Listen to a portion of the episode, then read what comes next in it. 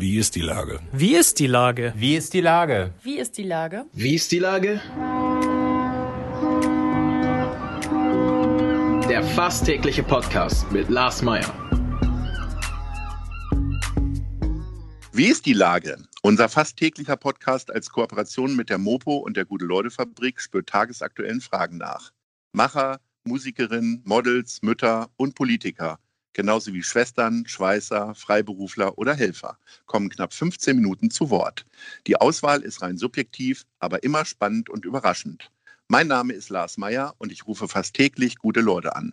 Unser Partner, der das diese Woche möglich macht, ist günstiger.de. Herzlichen Dank. Heute befrage ich den Hamburg 1 Frühcafé-Moderator Marco Ostwald. Ahoi Marco. Ja, guten Tag oder fast schon gute Nacht, so in meiner Zeitrechnung. Da kommst du auf was, lieber Marco. Wann bist du heute Morgen aufgestanden? Ähm, ich habe zurzeit den Luxus, dass ich für meine Verhältnisse äh, zumindest etwas länger schlafen darf. Das erlaubt einfach momentan die Themen- und Gästelage. Das heißt, heute Morgen war es halb fünf. Es geht auch manchmal früher oder teilweise sogar noch ein bisschen später, aber mein Arbeitstag beginnt tatsächlich zwischen fünf und Viertel vor sechs. Also halb fünf aufstehen, fünf Uhr anfangen zu arbeiten. Das hört sich ein bisschen so an, äh, was ja alle schon glaubten, du wohnst bei Hamburg 1, richtig? Genau, ich habe eine Isomatte, das wussten bisher nicht so viele, es wurde immer gemutmaßt, die ich dann tatsächlich unter meinem Schreibtisch ausrolle oder äh, schlafe auch mal auf der Studio-Couch. Nee, ich bin tatsächlich ähm, gerade so früh am Morgen kein Frühstücksmensch. Also ich kann auch einfach morgens so früh noch nichts essen. Mein, mein Körper würde sich dagegen wehren. Ich muss erstmal wirklich ein bisschen in den Tag starten, gerne den ersten Kaffee auch mit Start der Sendung um 6 äh, Uhr morgens. Und das Frühstück, das kommt dann ein kleines bisschen später. Ähm, es ist wirklich so, ich stehe auf, springe aus dem Bett, dusche einmal, äh, putze mir die Zähne, ziehe mich schnell an und fahre los. Und äh, so passt das von der Zeit. Okay. Wie ist denn das? Also wenn ich morgens um fünf durch Hamburg fahre, dann sitze ich meistens auf der Rückbank eines Taxis und ja. äh, gucke mir nicht mehr an, wie es draußen aussieht. äh, wie ja. ist denn das so morgens durch das Ham äh, frühe Hamburg zu fahren? Ja, also es hat eine ganz spezielle Stimmung, muss ich sagen, ähm, da es eben sehr früh ist und ich dann doch verhältnismäßig etwas weiter weg vom Sender entfernt wohne. Ich wohne am, am Stadtrand von Hamburg, fahre ich morgens tatsächlich mit dem Auto meistens und du kommst einfach gut durch. Also gerade im Sommer hat es eben eine sehr spezielle Stimmung, weil der Tag einfach schon so im Beginn ist. Du fährst also im, im Morgengrauen los oder es ist schon hell. Ähm, du bist eigentlich fast alleine auf der Straße, abgesehen von der Müllabfuhr, von dem Frühbus oder ähm, von einem Zeitungsausträger, der schon seine Runden dreht. Das ist im Sommer und im Frühjahr eigentlich sehr schön. Die Sonne geht auf, du hörst das äh, Vogelzwitschern. Im Winter und Herbst ähm, ist es nicht ganz so schön, weil du stehst im Dunkeln auf, fährst im Dunkeln los. Das drückt dann doch schon so ein bisschen aufs Gemüt. Aber äh, davon merkt man hoffentlich nichts in der Sendung. Nö. Also ich glaube nicht. nicht Wenn ich da mal reingucke, dann nicht. du sagst gerade, die Themenlage und Personenlage ist ja. ganz gut. Was heißt denn, äh, wenn du morgens um halb fünf aufstehst, äh, guckst du dann schon direkt auf mopo.de oder wo auch immer schon gleich nach der Nachrichtenlage oder wird dir das alles vorbereitet von dem 20-köpfigen Nachrichtenteam? Ähm, teils, teils. Also zuerst sind das 50 Leute. Nein, Spaß beiseite. Also wir haben natürlich unser Hamburg 1 Tagesredaktionsteam, ähm, die mir sozusagen eine Übergabe von der Nachrichtensendung um 17 Uhr haben Hamburg 1 aktuell oder Schalt auf Live oder Rasant ähm, per Mail zukommen lassen. Das heißt, ich weiß schon, welche Inhalte ich habe. Die werden auch äh, für mich äh, speziell nochmal aufbereitet. Ich kann damit planen, aber der Rest ist natürlich tatsächlich tagesaktuell. Also wirklich die erste Tat, wenn der Wecker klingelt und ein Auge halb offen ist, dann wird erstmal das Smartphone in die Hand genommen und wirklich die Online-Auftritte von Mopo, Abendblatt, Bild von den Kollegen vom NDR und Co. Ähm, durchforstet und recherchiert, was vielleicht über die Nacht passiert ist oder schon in den frühen Morgenstunden. Und äh, darauf muss ich dann eben ganz aktuell reagieren. Also klar, der Morgen beginnt immer mit dem Konsum von Nachrichten aus den verschiedensten Online-Portalen und auch äh, ja, Informations-Apps. So, wie sieht dein Tag dann aus? Du machst deine Sendung und dann ist um 10 Uhr ist dann mit allem vorbei und eigentlich hast du den ganzen Tag frei. Oder schläfst du dann oder wie läuft das? Ich ähm, schlafe, genau, ich schlafe den ganzen Tag und mache eigentlich gar nichts mehr. Nein, also die Sendung geht ja immer von äh, sechs bis neun und mhm. ähm, danach habe ich natürlich noch so ein bisschen redaktionell was zu tun. Ne? Ja. Genau, Nachbereitung, ähm, die Betreuung von der Homepage im Bereich Frühcafé oder einer Facebook-Seite.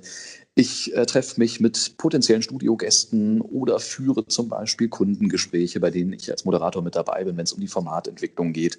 Ähm, dazu bin ich ja auch noch als Freiberufler aktiv. Man findet mich ja als ähm, Messe- und Eventmoderator, auch schon mal als Hallensprecher bei Sportevents oder ich stehe in der Tonkabine als Off-Stimme für verschiedene Beiträge und äh, Werbespots.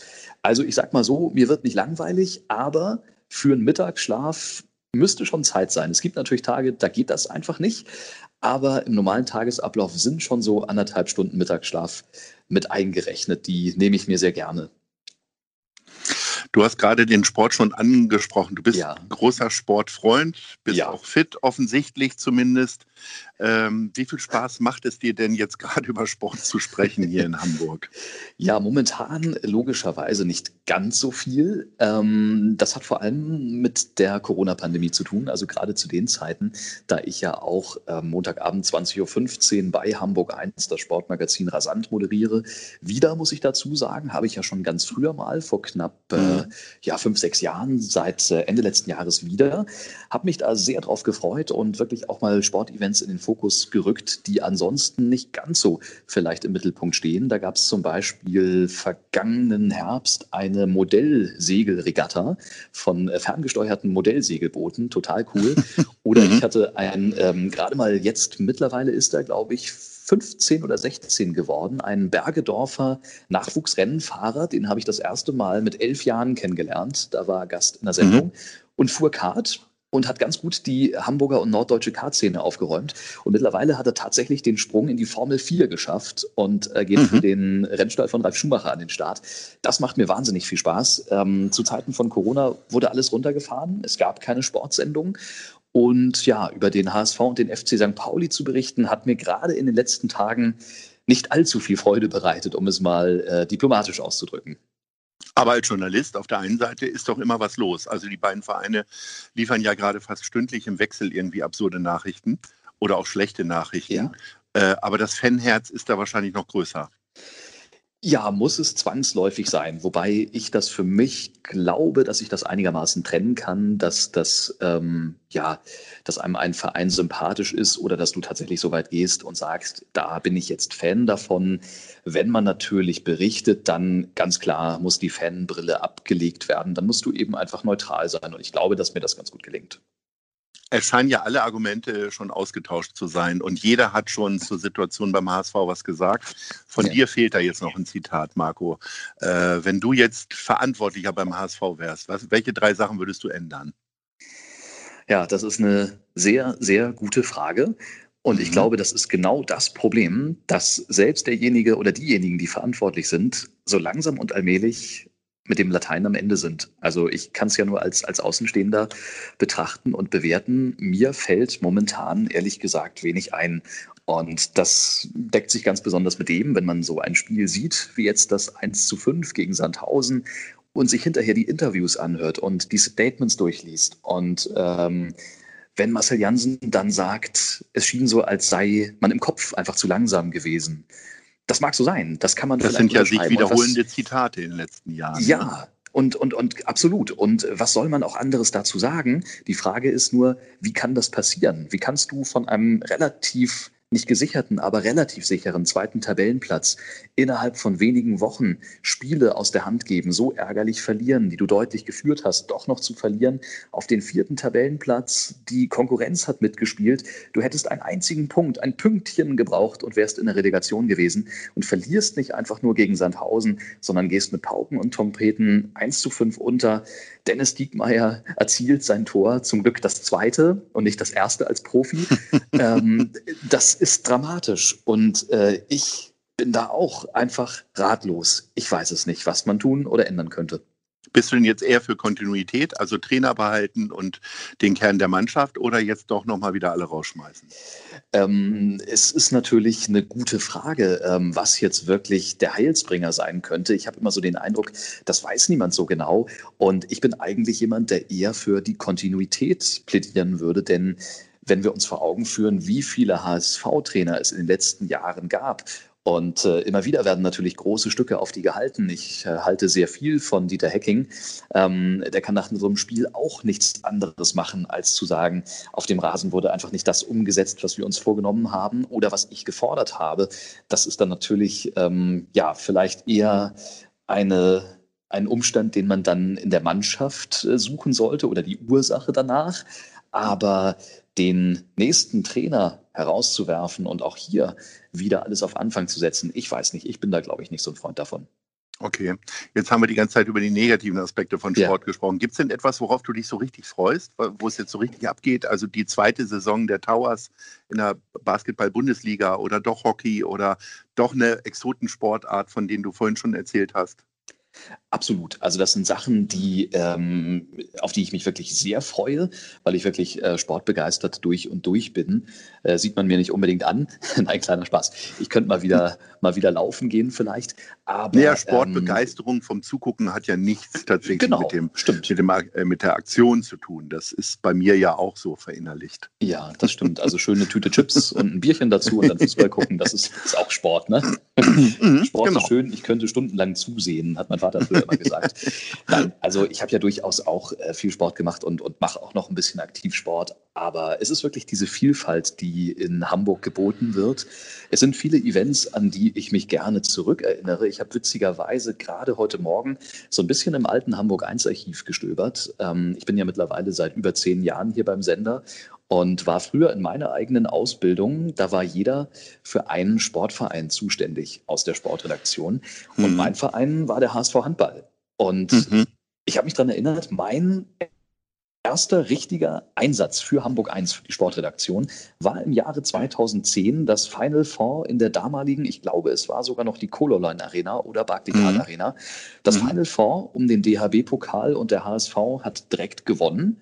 Mhm. Dann Jahr später deutsche Meisterschaft und dann auch noch die Champions League obendrauf gesetzt. Das waren unvergessene Momente. Ich habe nochmal die Live-Übertragung von der Meisterfeier auf dem Rathausmarkt gesehen mit über 10.000 Leuten. Ich war mit vor Ort. Das sind tolle Erinnerungen, die mir einfach keiner nehmen kann. Das waren großartige Zeiten. Und ich freue mich aber genauso auch auf die, die kleineren Events. Ja, nimmst du wirklich so eine Modellsegel-Regatta oder äh, übers Roller Derby haben wir berichtet vor einigen Jahren. Ich freue mich genauso auf Handball, auf Volleyball, auf Tennis, wenn es wieder losgeht. Ich bin selbst noch aktiver Tennisspieler, habe vor knapp zwei Wochen das erste Mal nach Beendigung der Corona-Regeln wieder gespielt, als das wieder möglich war. Das ist wahnsinnig toll. Das, das macht auch viel mit einem. Gibt es denn neben dem Sport Sachen, auf die du dich besonders freust? Also möglicherweise Ahoi steht ja bei dir ganz oben auf der Liste. Du bist ja immer der letzte Gast. Ich weiß nicht, Richtig. ob wir feiern können im nächsten Jahr. Ja. Ich hoffe es. Aber gibt es tatsächlich noch so andere Sachen, wo du sagst, Mensch, endlich mal wieder eine Kneipe oder was auch ja, immer? Ja, absolut. Absolut. Also ich muss sagen, und ich glaube, das geht fast den meisten so, ähm, wenn man wirklich mal darüber nachdenkt, wie schnell und wie rasant sich eigentlich so dieses ganze öffentliche, aber auch gesellschaftliche Zusammenleben geändert hat. Ähm, wenn ich das vergleiche mit dem letzten Jahr um diese Zeit, da war ich dreimal an der Nordsee, war einmal segeln, war auf einem Roadtrip durch Italien, auf äh, drei Open-Air-Konzerten und ähm, jedes Wochenende irgendwo unterwegs. Das kann ich jetzt an einer Hand abzählen, was ich bisher an äh, tollen Events, wenn man das so nennen darf, erlebt habe. Ähm, das war natürlich noch Ahoy Anfang des Jahres, ganz klar. Das war aber auch euer großartiger Stream aus der Elbphilharmonie. Äh, letzte Woche durfte ich ja im Autokino mit dabei sein. Autokino, eine Sache, die ich immer mal erleben wollte, die es aber einfach nicht mehr gab. Die ist durch Corona zurückgekommen. Ich fand es fantastisch, tolles Programm, tolle Stimmung. Ja, aber ganz klar, es ist einfach das Treffen mit den Freunden nach Feierabend, wirklich mal den Grill anzuwerfen, im Stadtpark mit Leuten zusammenzusitzen, in die Kneipe zu gehen, auf Konzerte zu gehen, ohne großartig darüber nachdenken zu müssen. Das fehlt mir sehr. Zum Ende des Gesprächs kommen wir wieder äh, auf das frühe Aufstehen. Wie ist denn das für dich jetzt äh, samstags und sonntags morgens? Äh, stehst du dann automatisch um 6 Uhr auf oder kannst du dann bis 10 Uhr pennen? Es ist witzigerweise ähm, so ein bisschen phasenweise. Also als ich das Frühcafé angefangen habe, das war mittlerweile schon Ende 2013. Zu dem Zeitpunkt kam ich aus der Sportredaktion. Da ging der Tagesablauf gegen 10 oder 11 am Vormittag los. Ich war der überzeugteste Langschläfer, den man sich überhaupt nur vorstellen kann. Und hatte natürlich eine Herausforderung, dann jeden Morgen auf einmal um halb fünf aufzustehen. Das ging. Ich habe mich wirklich dran gewöhnt. Aber tatsächlich, in den ersten ein, zwei Jahren war ich eigentlich jeden Samstag und Sonntag Punkt halb fünf, fünf wach und war eigentlich auch fit. Es sei denn, ich habe natürlich mal ähm, ja äh, den Abend etwas länger ausklingen lassen, war feiern oder ähnliches, dann konnte ich auch länger schlafen. Das hat sich aber in den letzten Jahren witzigerweise doch relativ eingependelt. Also am Wochenende kann ich tatsächlich ausschlafen. Also ich kann wirklich bis, bis neun oder zehn wirklich ausschlafen. Ich finde, das reicht auch so bis 13, 14 Uhr wie äh, mit Anfang 20 nach dem Feiern. Das muss irgendwann, finde ich, auch nicht mehr sein. Vielleicht in Ausnahmefällen, nach Ahoi zum Beispiel.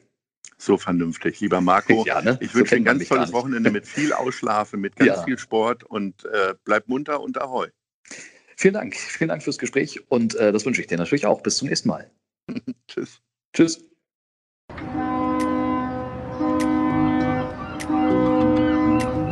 Dieser Podcast ist eine Produktion der Gute-Leute-Fabrik und der Hamburger Morgenpost.